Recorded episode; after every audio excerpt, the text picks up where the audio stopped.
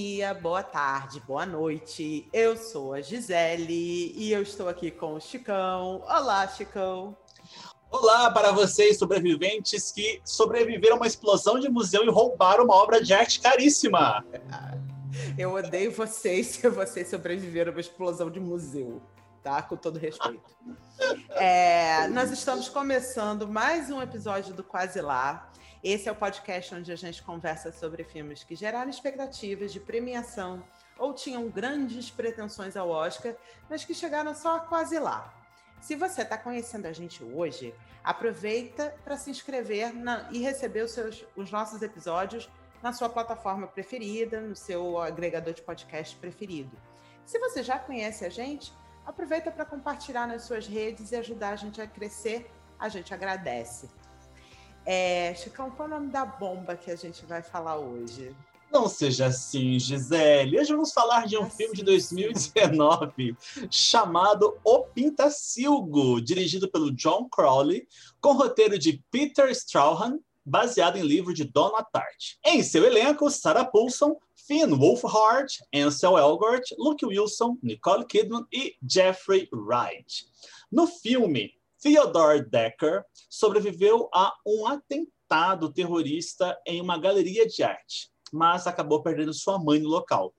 Vivendo em Las Vegas, ele acaba ingressando em uma carreira perigosa e à margem da lei, a falsificação de obras.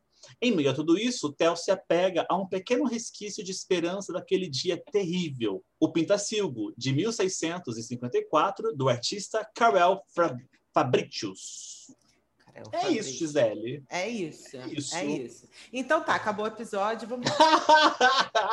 Ai, vamos lembrar, vamos fazer o seguinte: ó, a gente tem que lembrar que esse filme ele é baseado no livro vencedor do Pulitzer de 2014. Isso, Chicão, você leu o livro, né? Eu, eu me lembro muito bem de você. Estava no Rio, inclusive. Isso, eu me lembro de você muito afetado pelo, pela obra. Muito, e muito. eu não li ainda porque é, desde 2007 eu estou numa progressão para ficar burra. Eu acho que até 2030 isso vai Você consegue? É, tamo aí. Mas o, mas por favor, assim, falando sério, você fala do, do que que é, qual, foi, qual era a sua impressão como leitor da história de Pintacilgo e se você achava que aquilo ali ia render um filme, porque eu estou muito curiosa com isso. É, a, Dona Tarte ela tem uma escrita muito muito sensível, né? Então ela, ela é muito delicada na sua escrita. O livro ele é um, um, uma história muito profunda sobre solidão, sobre a tristeza, sobre a perda.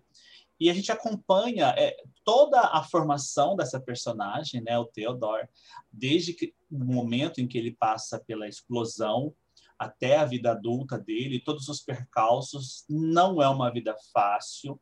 Ele passa por diversos problemas, às vezes em todos esses problemas que ele passa, ele sempre tem a figura do Pintacilgo, que é essa, essa obra de arte que no impulso, durante a explosão, ele acaba pegando ela. Né? Ele pega essa obra e esconde, ela o acompanha por, por, toda a vida. Então ela ela seria uma âncora, é, ela é o que é o que mantém ele na superfície, né?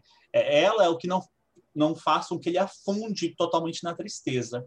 São mais de 700 páginas de livro e quando eu lia o livro, porque a gente tem que pensar o seguinte, tem livros que você lê e você já imagina é, uma câmera na sua cabeça filmando aquilo. Você imagina a cena, né? Você exato, já. exato. É. Tirando a cena da explosão do, do prédio em si, todo o restante da, da obra, eu não, eu não conseguia visualizar aquilo num filme. Num hum. filme de duas horas e quarenta, não. Eu conseguiria imaginar aquilo talvez em uma minissérie sei lá, uma minissérie de, de uns seis capítulos, uma coisa maior. Por quê? Porque a obra em si, eu acho que não dá, você não conseguiria condensá-la em tão, em tão pouco tempo. Eu tiro, eu tiro por base uma outra obra recente que acabou rendendo uma série super bonita, que é o I Know This Much Is True, com o Mark Ruffalo na uhum, HBO. Uhum, tá que dizem, lista. que é um livro também que diziam que era muito difícil de ser filmado como um filme. E aí acabaram optando por um, uma minissérie. Talvez, talvez, o Pintacilgo esteja nessa categoria. Mas acabaram insistindo em transformá-lo em filme. E tem coisas que é quase infilmável. Igual eu estava perguntando, estava falando, né? São 700 páginas de livro. Mas se você tenta transformar aquilo ali num filme, você tem que ser muito criativo, tem que ser muito engenhoso. Não dá para fazer uma coisa preguiçosa.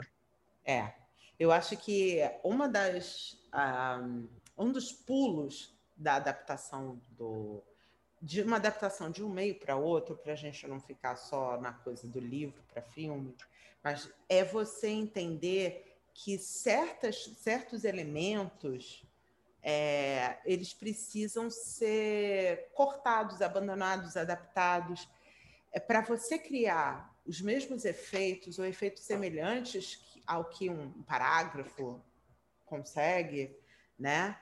Porque como uhum. você estava falando, se a Dona Tart ela com, faz essa escrita sensível em 700 páginas, eu não li o livro, mas eu imagino que há muito de construir no parágrafo imagens poéticas, Sim. narrativas que te envolvam, que te prendam ali naquela naquela trama. E a, porque a trama em si, quando a gente coloca linearmente, assim, o que, é que acontece no livro, se, né, se a gente toma por base o, o filme, né, ela é uma trama que pode ficar muito rocambolesca. Suponho eu que no livro há muitos outros elementos que o cinema ele precisava pegar e transportar ali. Então, um livro, ele um filme, ele precisa sempre descobrir o, qual é a essência do livro que ele está adaptando para poder descobrir como falar dessa essência no cinema, né? Sim. E, é, o... e aí eu acho que, que concordo com você com um termo preguiçoso ali, né? Do, do é, roteiro. Na, na, na, verdade, o que acontece, é, o que eu imagino, é que a primeira decisão tomada pelo roteirista e depois o, o, o John Crowley, que é o, o diretor, ele chancela é a construção da linha temporal.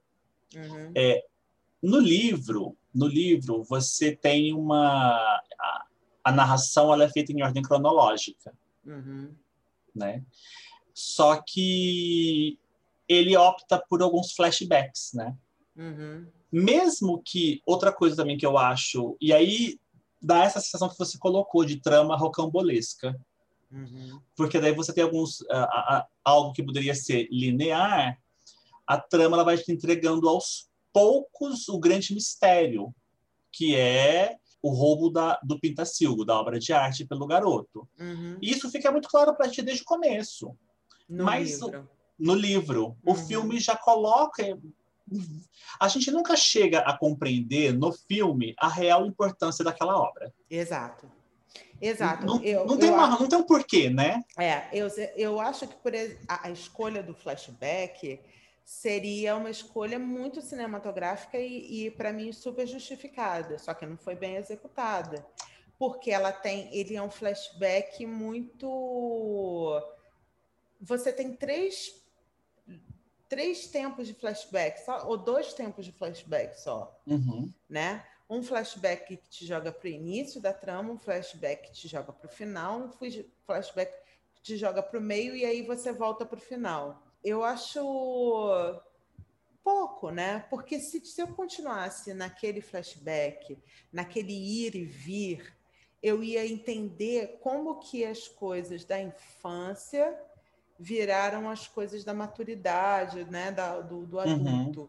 E, se eu tivesse mais a coisa da narração em off, eu ia entender mais como que aqueles elementos iam se entrelaçar, se entrelaçando, mas eles não se entrelaçam. É um, uma coisa muito. São coisas de, desconexas, né? Parece que as partes estão todo Parece que é outra coisa. É o que você tinha mencionado, que parece que um moleque preguiçoso fez o resumão para entregar para o pro professor, né? O professor, é, isso mesmo. E uma outra decisão, assim, apesar da narrativa do livro ser em primeira pessoa, eu achei, novamente, assim, as duas decisões que ele toma. A primeira decisão é, é fazer os flashbacks. A uhum. segunda decisão é manter a narrativa em off eu acho que são super clássicas do cinema, mas que no filme soaram preguiçosas. Porque não são aproveitadas, né? Exato. E aí, por exemplo, uh, você tem você tem flashes né, do passado, aí depois você tem um longo flashback que vai mostrar toda a interação dele com o Boris lá. Uhum. Então, toda essa. Eu acho assim, o filme ele, ele pecou no que o filme, no que o livro tinha de maior acerto.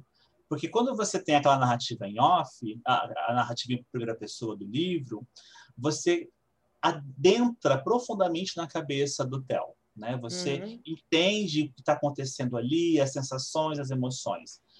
A partir do momento que você decide colocar.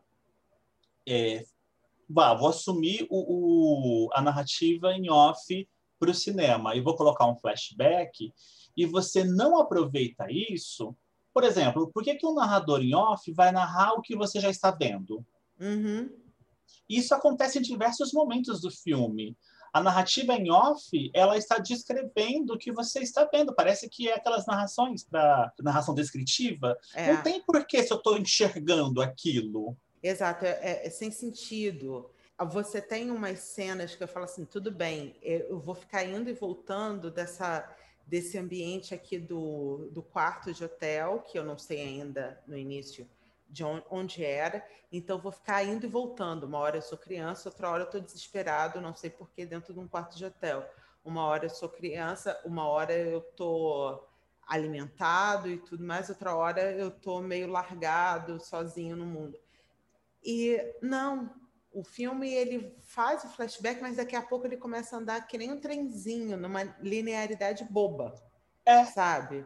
E você percebe que várias personagens que seriam importantes, é, que você sente que, ter, que tem importância para a personagem principal, para o Theodore, para o Theo, uhum. elas não são é, explicadas ou, ou ampliadas ali como o filho mais novo da família que, com quem ele, ele se que abriga ele logo depois da, da explosão. É aquele menino frágilzinho.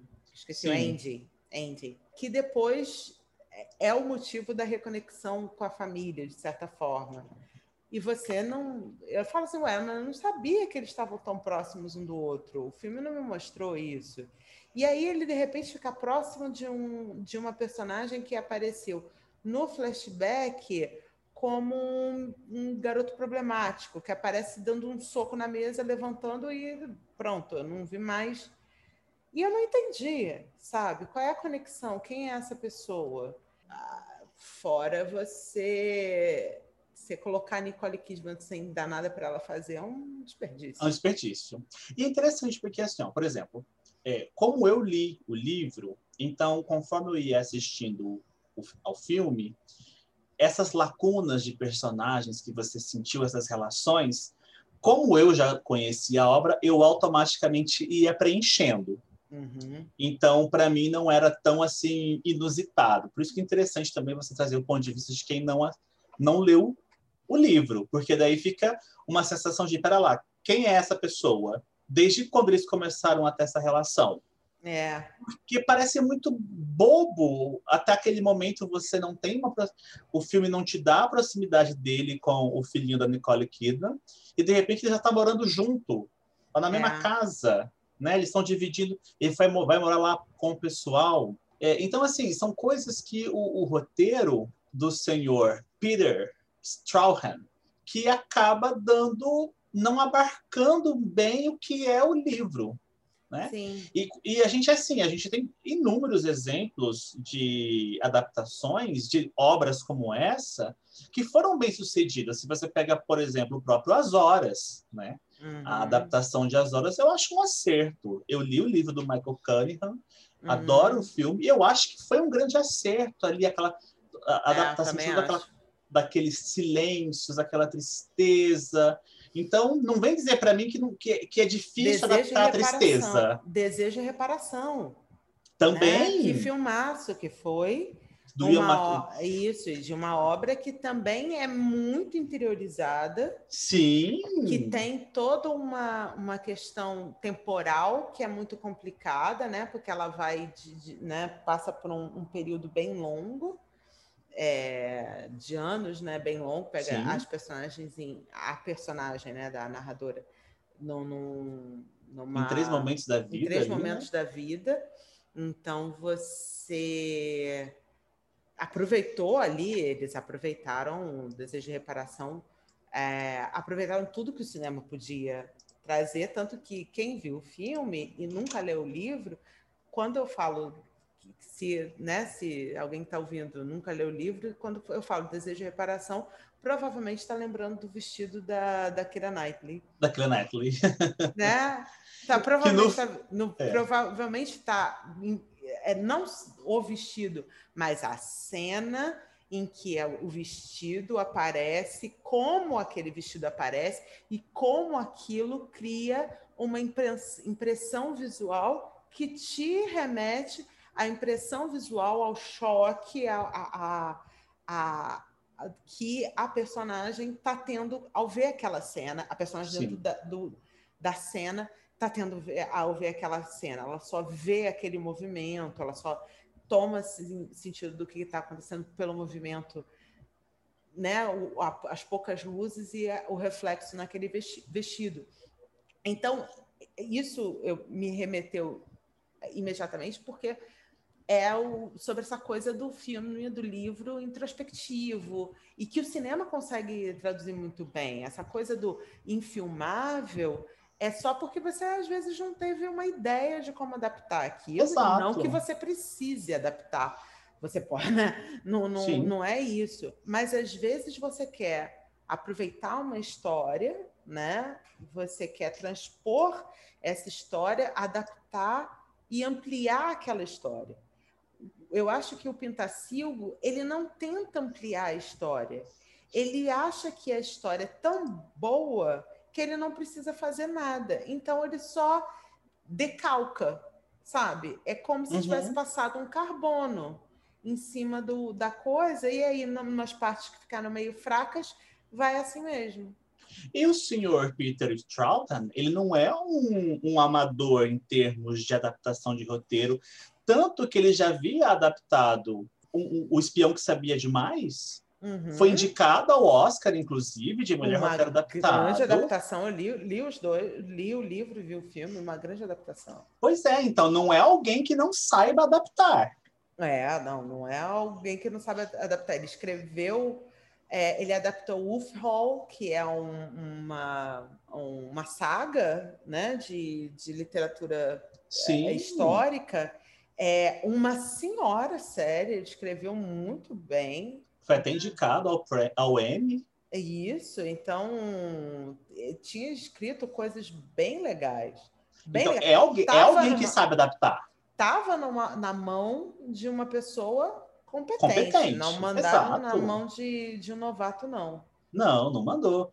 E aí eu tenho a sensação de que assim, é, o, o próprio John Crowley, né, ele, o diretor, tudo bem, ele pode assim, não ser um o senhor diretor em experiência, né? Acho que a coisa mais relevante do currículo dele até o momento era o, o filme Brooklyn, né? Que a gente, Sim, eu, o que eu gosto muito, inclusive. Né? E ele fez o True Detective também. Ele fez o True Detective. Mas ele depois. apareceu, isso, ele apareceu com uma obra muito legal, um filme bem é, instigante, chamado Rapaz A, Sim, né? Que é um filme muito, muito instigante sobre um, um, um rapaz que volta a vida social depois de passar anos preso né, por um crime uhum. muito brutal. Então e, a gente não está lidando com novato. É, não está lidando nem com um novato e nem com uma pessoa, assim, embora John Crowley não tivesse uma filmografia extensa, mas ele estava num caminho de tipo, eu consigo lidar com temas é, é, difíceis, difíceis, né? né? É, de crescimento, de filmar a juventude, filmar a angústia, filmar é, a, a, experiência juvenil da, né, da perda, do crescimento, como né, algo relevante, com uhum. respeito.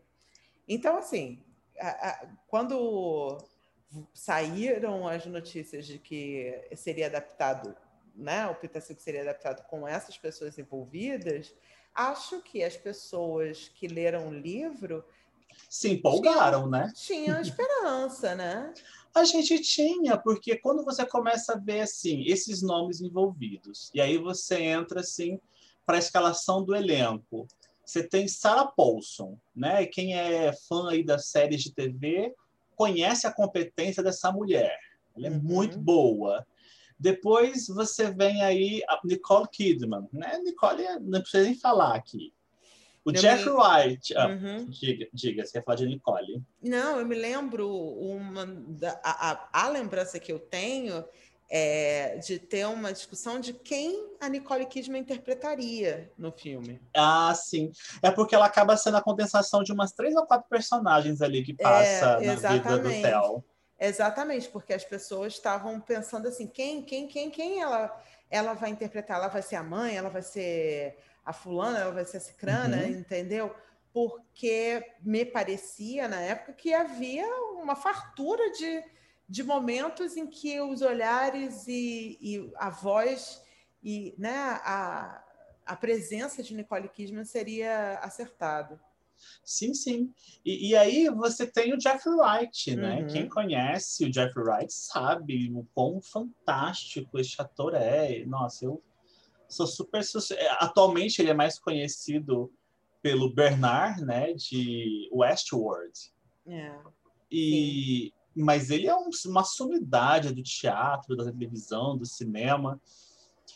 Tem o Luke Wilson num, personagem, num papel bem interessante, até com o pai do garoto. Então, quando surge tudo isso, você pensa. E aí, para mim, a, a, na época, o que mais me chamou a atenção foi a, o Roger Dickens ali. Quando uhum. falaram que o Roger Dickens seria o responsável pela fotografia do filme. Nossa, aí eu fiquei em êxtase. Não, agora o filme está em boas mãos. Uhum. Ele está em excelentes mãos. E aí, quando o filme ele começa, ele é exibido, faz algumas exibições testes, e começam as primeiras críticas, as primeiras críticas são avassaladoras. As críticas são destruidoras. O filme uhum. ele chega no cinema morto já. Já morto, é. é já morto. Né? O filme ele chegou no cinema morto e aí, na, cara, você não tem Jeff Wright, não tem Nicole Kidman que consegue sustentar. Né? É. Porque essa coisa de você ter uma grande expectativa é, é uma faca de dois, dois gumes, né? Você, ao mesmo tempo que ela pode criar uma grande curiosidade, as pessoas vão assistir para poder é, ter a sua opinião, ter a sua experiência, porque elas têm uma conexão muito forte com, com aquele projeto, né? Ao, isso pode, isso também leva a, uma, a um nível de, de exigência altíssimo.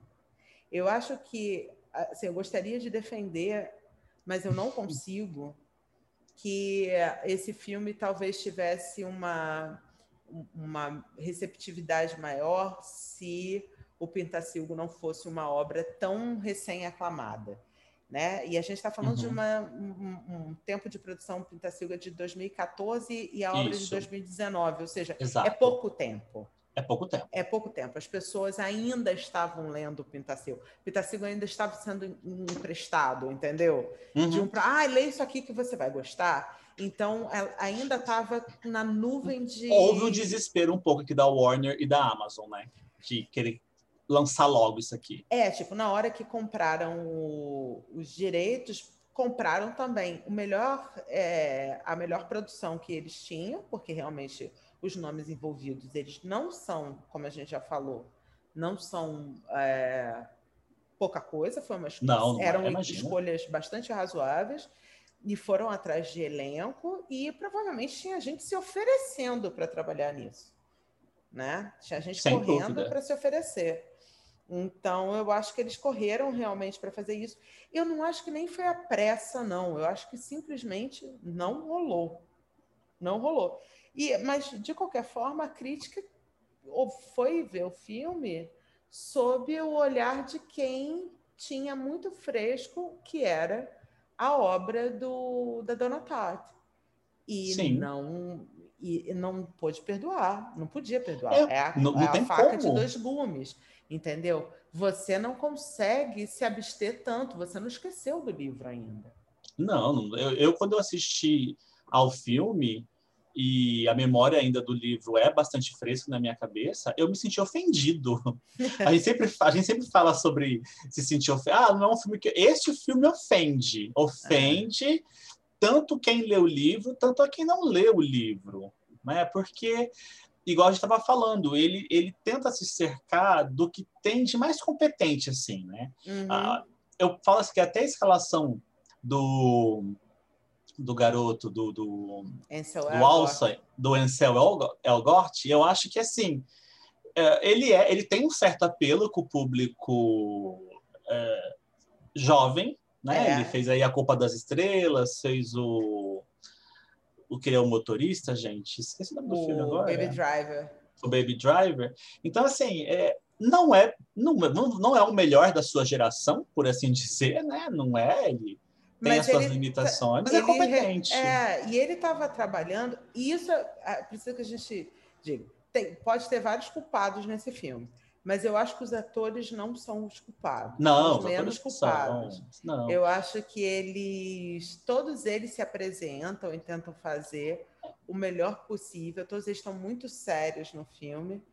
É, mas realmente, assim, é, não, eu, eu, um ator, do... o calibre dele uhum. era um pouco baixo para ele sustentar, tipo assim, não, tem, não tinha espinha. Não pra, tem, ele, ele não tinha estofo para sustentar aquilo tudo. É, e para tipo, salvar o filme, sabe? Sim. É, para você ficar meio tem filme ruim que a gente às vezes assiste só pelo. Aí você o fala ator. assim, ah, o ator fala assim, ah, mas ele consegue salvar, ele consegue levar, entendeu? E eu acho que. Eu digo que assim, quando eles colocaram esse elenco, e aí colocaram o, o garotinho que é o. O Finn Wolfhard, lá, hum. que faz hum. sucesso por Stranger Things.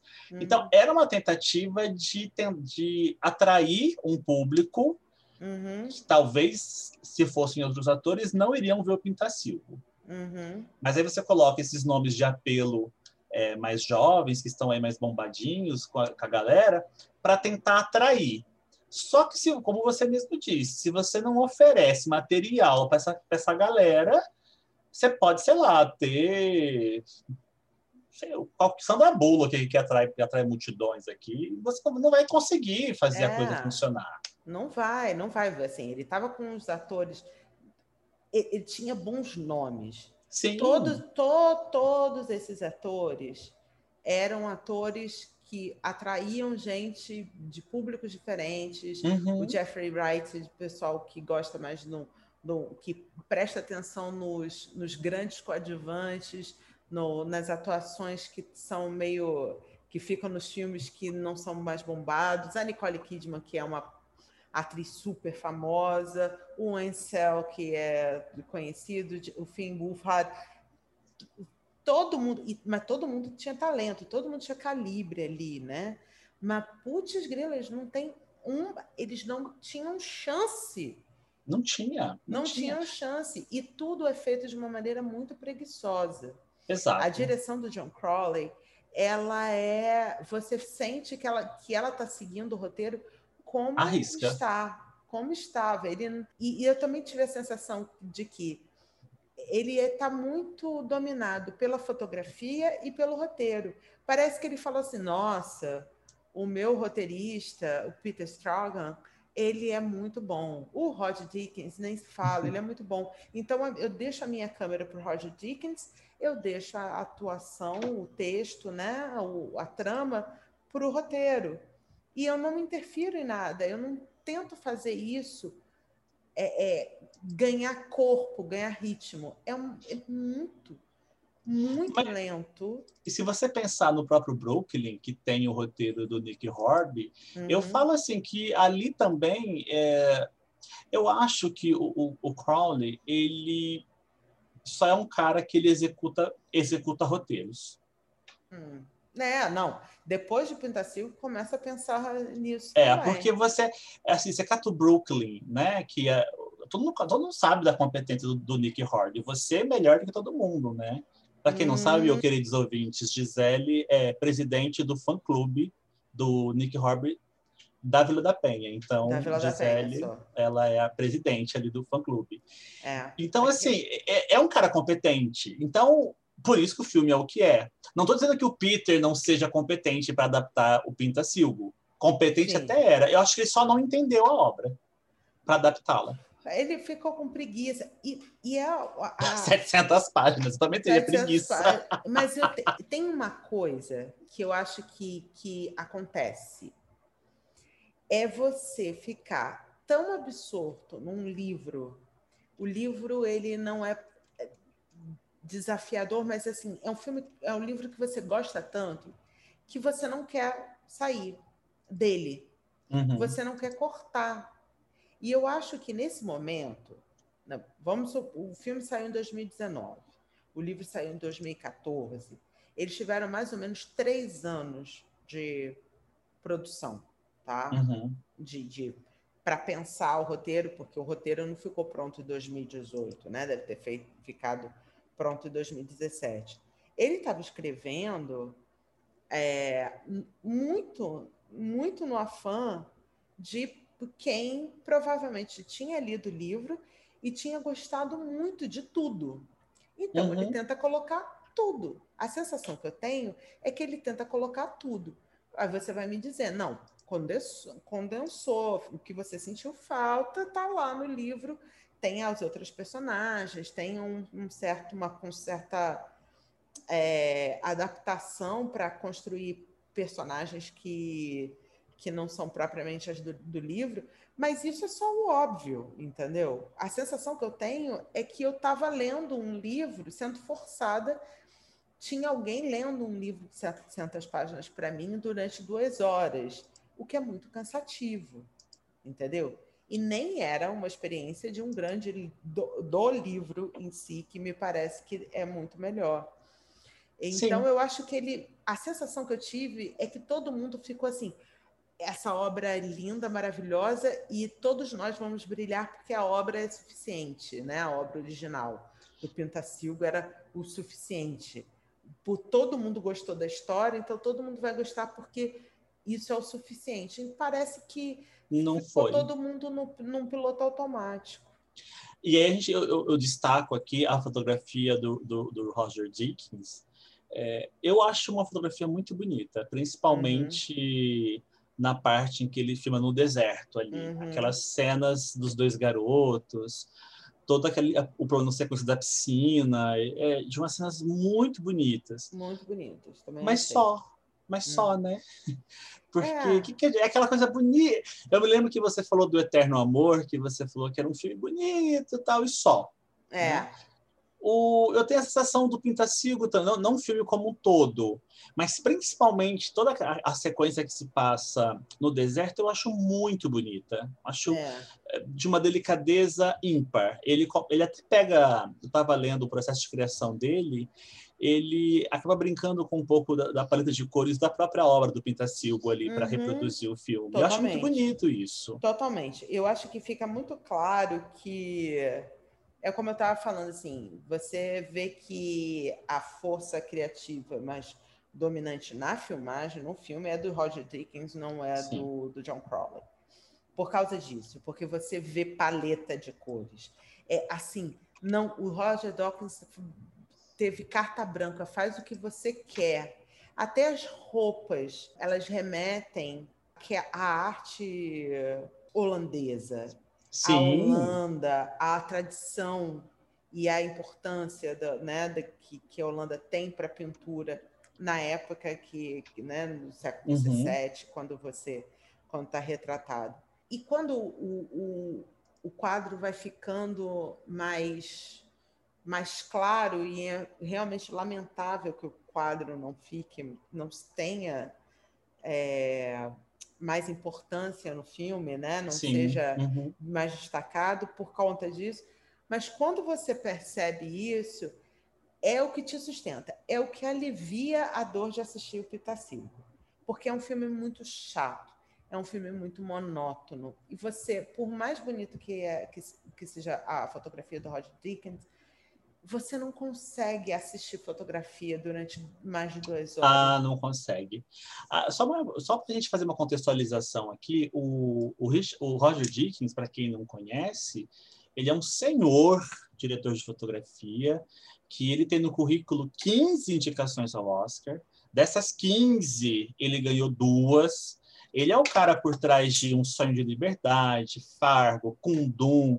E aí, meu irmão, cadê você? Uh, o assassinato de James, Jesse James pelo covarde Robert Ford. Ele, a parceria dele com os irmãos Coen, né, se uhum. traduz além daquele, além de Fargo, e aí meu irmão, cadê você?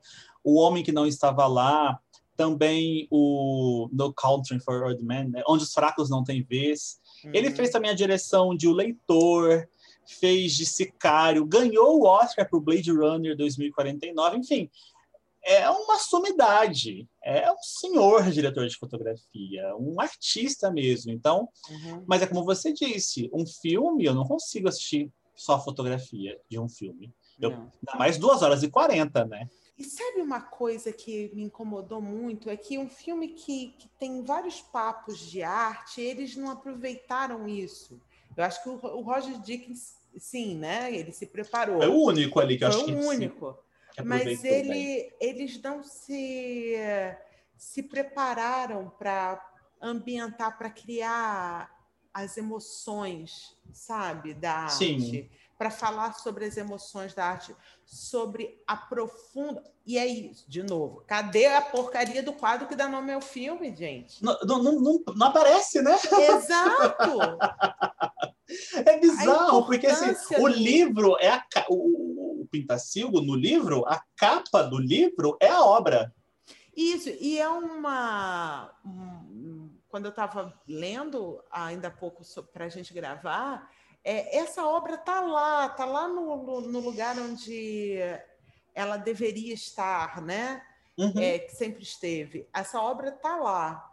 Então, é uma obra que o público norte-americano ele tem acesso a ela, Sim. sabe? É como eu falar de, sei lá, se eu falar de o Abaporu. Do Abaporu, e eu não mostro do Abaporu, entendeu? E eu, como brasileira, eu já vi o Abaporu 500 vezes, nem que seja no... no...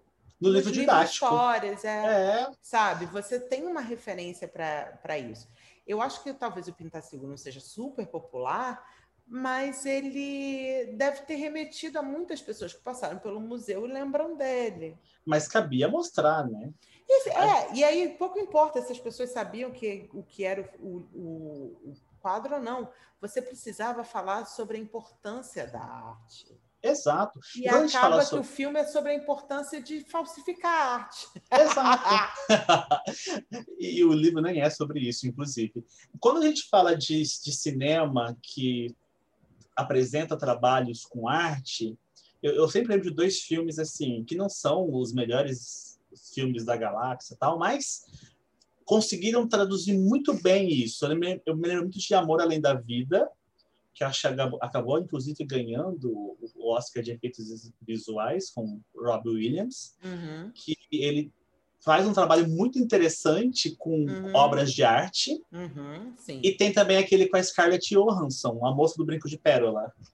Ah, sim. ah, sim. Assim. Que também faz um trabalho muito interessante sobre a arte em si. É, porque ele, o, os dois, eles. O Moço do Brinco de Pérola é um romance histórico. O Amor Além da Vida é uma coisa bastante fantasiosa. Mas nos dois não dava para falar, para passar por cima do que é, do, dos efeitos da arte, dos efeitos Sim. emocionais, digamos assim, da arte. É sobre isso sabe? Sobre como é que você vai lidar com a sua, a sua vida, o, o, né? a metafísica. Uhum. Então, a arte, ela, no Amor Além da Vida, a arte ela é essa representação metafísica, sabe? Uhum. Do, tá, do, do, né? do, do, do que está sendo exposto ali ele tem essa pretensão e eu acho que é por isso que, é, que Amor Além da Vida é tão assistido ainda hoje, porque ele, uhum. ele causa uma impressão muito visual, ah, é. muito forte, né? Fortíssima. Exato.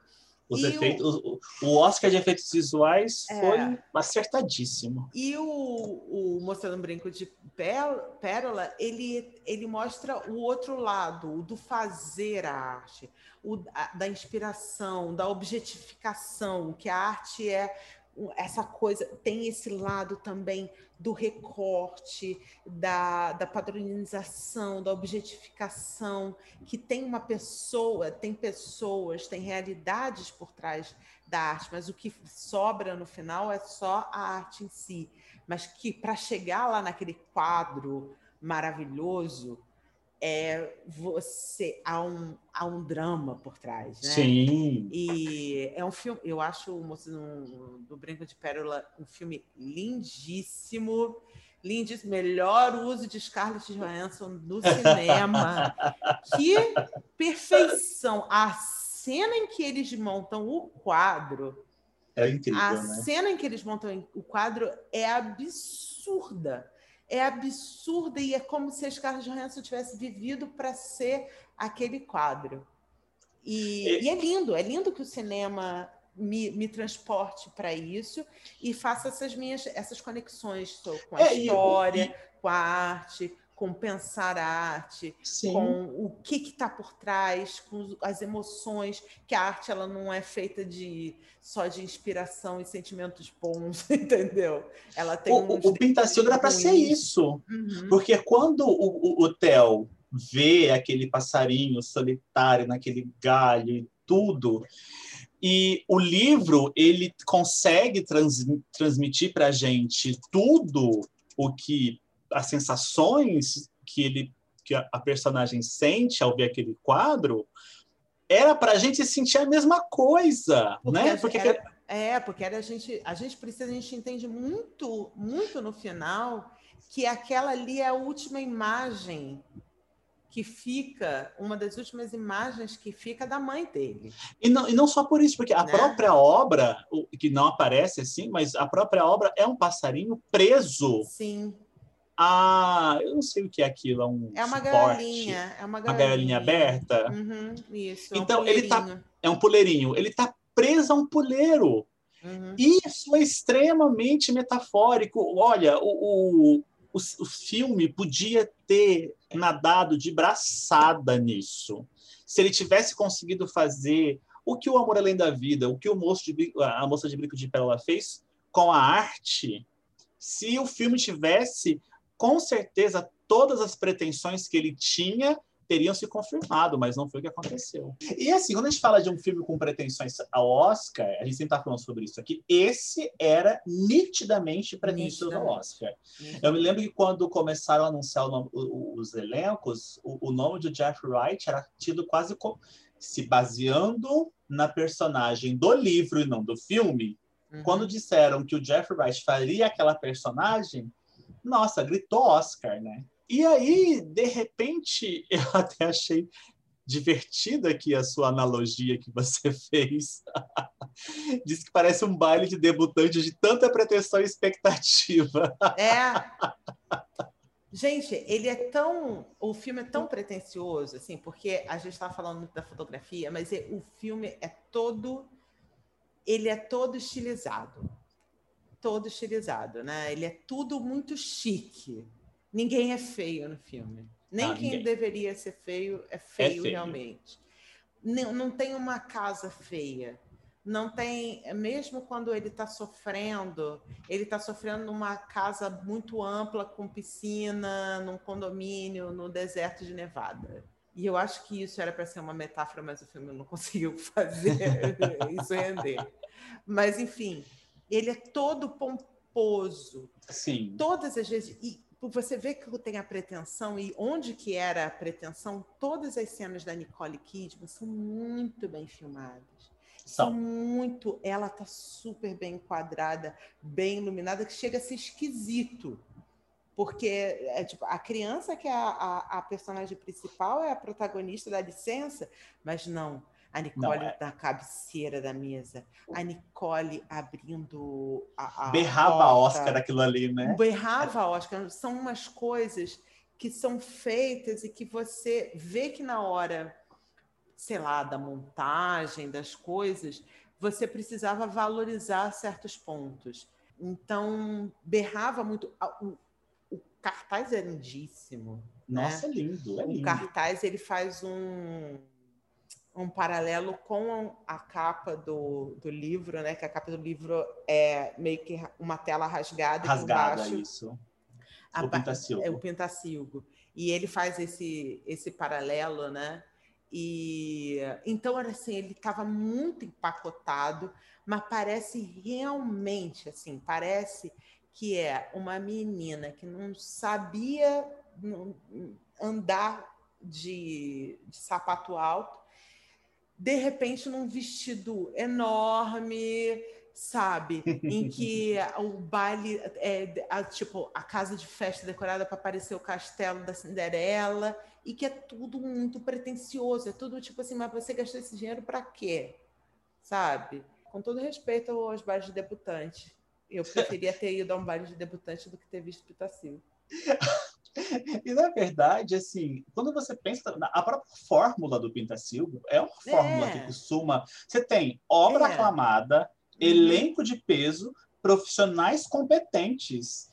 É, que é o- coisa mais Oscar do que, que, que não é isso, Gisele? É, botaram dinheiro nisso e falaram assim: ó, a gente vai botar esse dinheiro aqui, já botaram no orçamento assim, campanha para o Oscar, já tinham colocado no orçamento do, do filme campanha para o Oscar. Exato. E aqui a gente- a gente- é impossível fugir de um paralelo de um outro filme que nós fizemos que tinha essa mesma fórmula, que foi A Fuga das Vaidades. No Outra né? Bomba.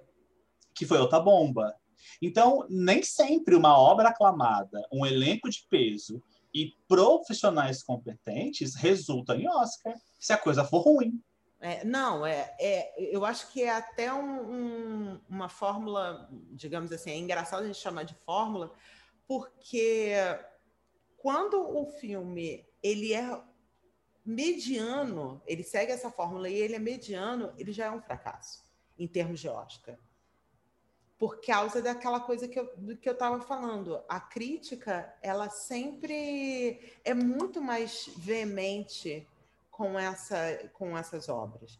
Se você acertar, da, met- assim, se você conseguir uma nota 5.5 para cima, né, 6, digamos assim, se você conseguir de nota 6 para cima, pronto, você conseguiu, você vai navegar bem até o Oscar. Agora, Abaixo você- disso, abaixo disso é assim, ah, você estragou o filme, o livro. Você É. estragou o livro, a gente vai olhar para você como um fracasso.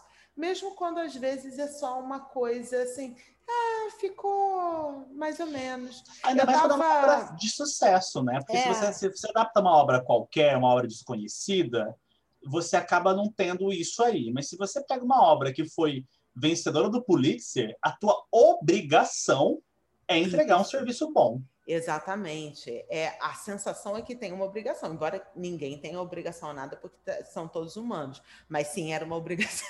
Era uma obrigação, pelo amor de Deus. É, a gente não pode esquecer, porque assim, a gente tem adaptações de obras que a gente não conhece muito, que por causa do filme, ela. Aí você percebe, por exemplo, eu vou pegar o próprio O Segredo de Brokeback Mountain, que você tinha ali um conto, né? É, que era, era relativamente conhecido, mas com o, o, filme ficou muito mais. É. E aí, quando você lê o conto, eu, eu li o conto depois que eu assisti ao filme. Uhum, aí você aí você vê assim, nossa, mas que senhora adaptação desse conto. Uhum. Isso é uma coisa bem feita, uhum. né? Ou como a gente mencionou aqui já, Duas Horas, né, do Michael Cunningham. É, é... A chamada, que tinha sido um super recente também, né? A chegada, desculpa. A Isso, chegada, a chegada, que é, é lá daquele, daquele a autor. Chegada. Ted Chiang. Isso, Ted esse mesmo. A história da sua vida. A história da sua vida. A história da e, sua vida. E aí você vê, nossa, que adaptação, né? Que adaptação, que adaptação. E é uma coisa assim, é, agora que a gente vai puxando pela memória, você estava num, num, num fluxo de boas adaptações. Boas adaptações. De você pegar grandes contos que foram muito marcantes, porque você pega o, a história da sua vida, do Ted Chiang, e você é, é um conto que não tinha passado né, do, dos Estados Unidos, é um conto de ficção científica, então ele é bem de nicho, mas que estava causando burburinho. E aí o, o, eles pegaram e fizeram um filme que é um filme não é o conto, ele é um filme. Ele se comporta como filme, ele se alimenta do conto, mas ele se comporta como filme. Então, você tinha um fluxo muito bom de adaptações, adaptações que reliam, que. Naquele um ano mesmo você tinha uma senhora adaptação, né? Que foi é... o de Adoráveis Mulheres. Sim, que chamou muita atenção, porque todo mundo achou muito moderno, com uma linguagem muito as meninas de Adoráveis Mulheres, elas remetiam muito às mulheres modernas. A Gerta Gerwig é, conseguiu dar esse tom, é, essa linguagem muito, né, conversar muito bem com isso. E isso e, era e é uma história super clássica, é uma história que Sim que na literatura norte-americana assim é, é, super repetida, super lida, então corria muito risco de ser considerado assim, ai, de novo, sabe? Falando Mais uma vez livro. essa história, né? É, e ela foi super adaptada. Ela tem adaptações meio que a cada a cada 20, 30 anos tem adaptação no cinema. E, uh, e funcionou, e funcionou, né? Você pode gostar ou não, eu conheço gente que não gosta de, de adorar as mulheres, mas funcionou bem. Né? Uma adaptação do, desse ponto de vista, uma adaptação mesmo, assim, tipo, eu vou deixar umas coisas de lado, eu vou fazer essa personagem aqui crescer, eu vou dar uma cor, uma tinta mais forte para outra. Que é o que eu... se espera de uma adaptação, né? Que é o que se espera de uma adaptação, exatamente. Você quer falar sobre o livro, você não Sim. quer simplesmente decalcar o livro você quer que o filme fale sobre o livro, né? O filme uhum. fale sobre aquela obra. O filme me diga alguma coisa ou me né, seja uma leitura. Eu quero saber o que, que aquele roteirista, o que, que aquelas pessoas elas leram do livro de, de certa forma.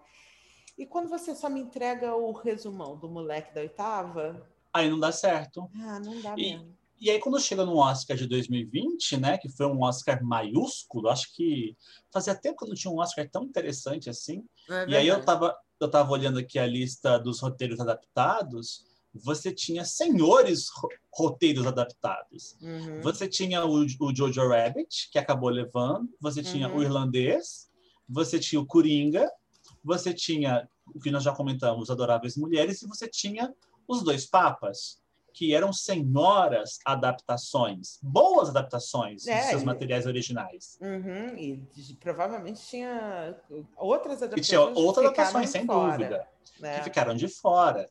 É, aqui só para colocar cinco. Então, não tem nem, não tem nem como se encaixar o, o, o Pintacilgo aqui. E o, que ele tem, e o que ele tem de mais bonito, né, que é a fotografia, ele não se sustenta pelo nome do Roger Dickens, porque naquele ano o Roger Dickens entregou uma outra fotografia num, num filme que conseguiu mais, que era o 1917. Inclusive, o Roger Dickens acabou levando o Oscar por este filme. Exatamente. É assim, ele não consegue porque Roger Dickens não. trabalha pra caramba. Sim. E o Roger Dickens é engraçado porque o Roger Dickens, ele volta e meia, ele, de tanto trabalhar, ele meio que anulava as... A, exato, as indicações a, dele, As né? indicações né? dele. É assim. 2008, 2008 foi assim, ele foi indicado por Onde os Fracos Não Têm Vez e o assassinato de Jesse James pelo covarde Robert Ford. Duas indicações em 2008, Isso. perdeu as duas. exatamente. Então era engraçado, dessa vez ele é, é, deu certo, né? Uhum. O filme ele poderia não ser indicado a mais nada e ser indicado a, a fotografia. fotografia. Já aconteceu. Né? Já aconteceu, né? O filme poderia ser. No... Mas esse filme teria que ter tido pelo menos um pouco mais de corpo. É ser um filme que chegou ali no. Entre os. Sei lá, o Oscar hoje em dia indica 10, mas um filme que tivesse ficado entre os 20, entendeu? Mais cotados. Mas o, com certeza o Pentacilgo não estava nem entre os 100. é muito importante, gente. É, nosso problema aqui não é com filmes de longa duração, tá? Porque eu não, assisti o irlandês é tranquilamente. É, é, é, com filme que não sabe terminar. É um filme chato. Exato. É, exato. O filme longo não é o filme de longa duração. O filme longo é o filme que você percebe o tempo passar e que você quer que ele acabe. Exato. E eu falo isso como uma pessoa que já assistiu de cabo a rabo o Senhor, a trilogia de Senhor dos Anéis praticamente sem parar, só parando para fazer xixi e tomar banho. Entendeu? Exatamente. A gente sabe do que a gente está falando, pessoal. Exatamente. É que se, se tem duas horas e quatro. Não, meu Deus, assisti coisa muito. E o vento levou mesmo. Já assisti assim, sem nem ir no banheiro. É, não, não tem. Não, o problema não é, não é o tamanho. É, não é o tamanho. Não é o tamanho.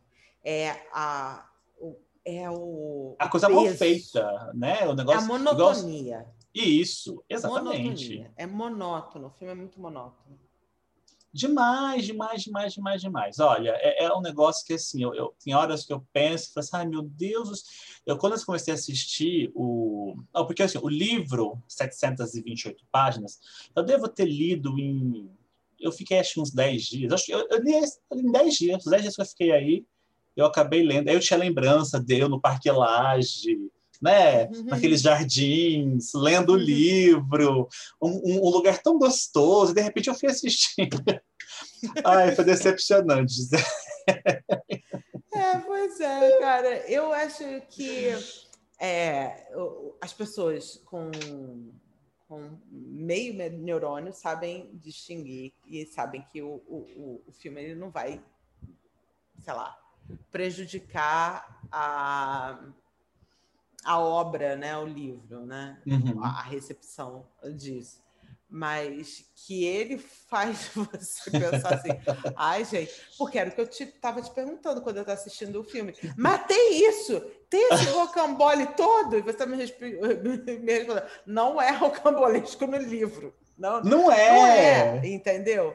porque é, é chato, assim, é. é. muito chato. É um rocambole, porque parece que, assim, por que, que vocês estão fazendo isso? E eu acredito não, não é um, não é um, um, livro sobre gangsters holandeses e não é um livro sobre falsificação. Não é sobre isso o, é. o livro.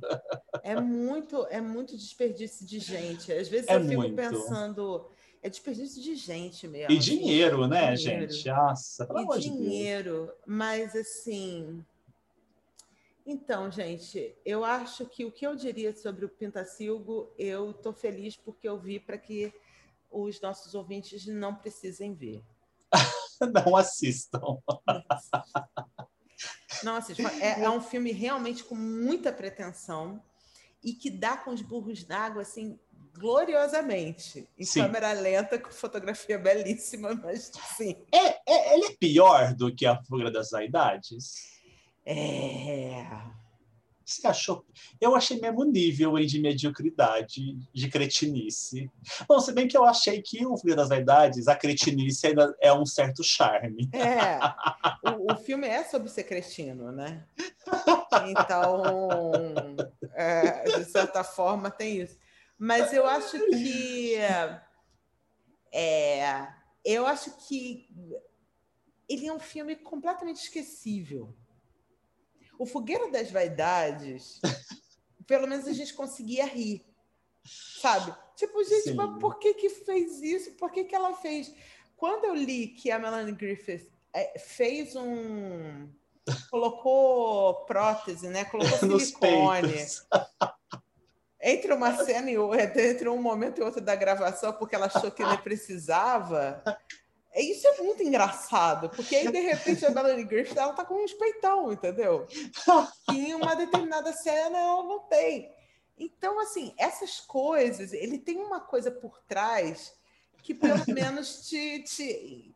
E é engraçado, e assim, é, ele tem um, uma comédia involuntária, porque o Tom Hanks e o Bruce Willis, eles tinham vindo da comédia, então a gente acabava rindo, porque involuntariamente eles estavam fora do tom.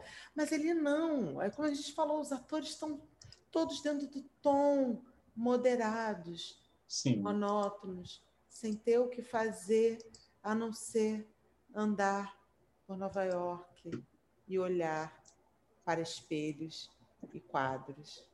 Fujam do Pintacilgo, meus amores. Mas o nosso próximo filme não é um filme que a gente. A gente pode falar sobre ele, Gisele? A gente pode falar sobre ele, mas a gente não pode falar sobre o que ele fala. Ah, com certeza. E é mais, ah, mais uma adaptação literária. E é mais uma adaptação literária. A gente vai falar no próximo programa de um dos maiores cults de todos os tempos. Ele é um ícone da cultura pop. Ele influencia até hoje. É uma obra-prima de David Fincher. O filme que mostrou um Brad Pitt diferente de tudo que você já viu. Será que podemos falar sobre ele? O nosso próximo filme é Clube da Luta. Exatamente. Clube da Luta. Clube da Luta. O filme, o filme predileto de um monte de gente que não entendeu o filme. É, mas isso fica para o próximo episódio. É, gente, muito obrigado pela companhia de vocês. Se vocês quiserem saber mais sobre os filmes que a gente fala aqui, ouvir os episódios anteriores ou entrar em contato com a gente, visita a gente em quasilapod.wordpress.com. Nós também estamos no Twitter e no Instagram em arroba quasilapod. Pode seguir a gente lá, mandar suas sugestões, os comentários. A gente vai ficar muito contente. Um grande beijo. Beijo, Chicão. Beijo, Gisele. Beijo a todos os nossos ouvintes e até a próxima. Até mais. Beijo.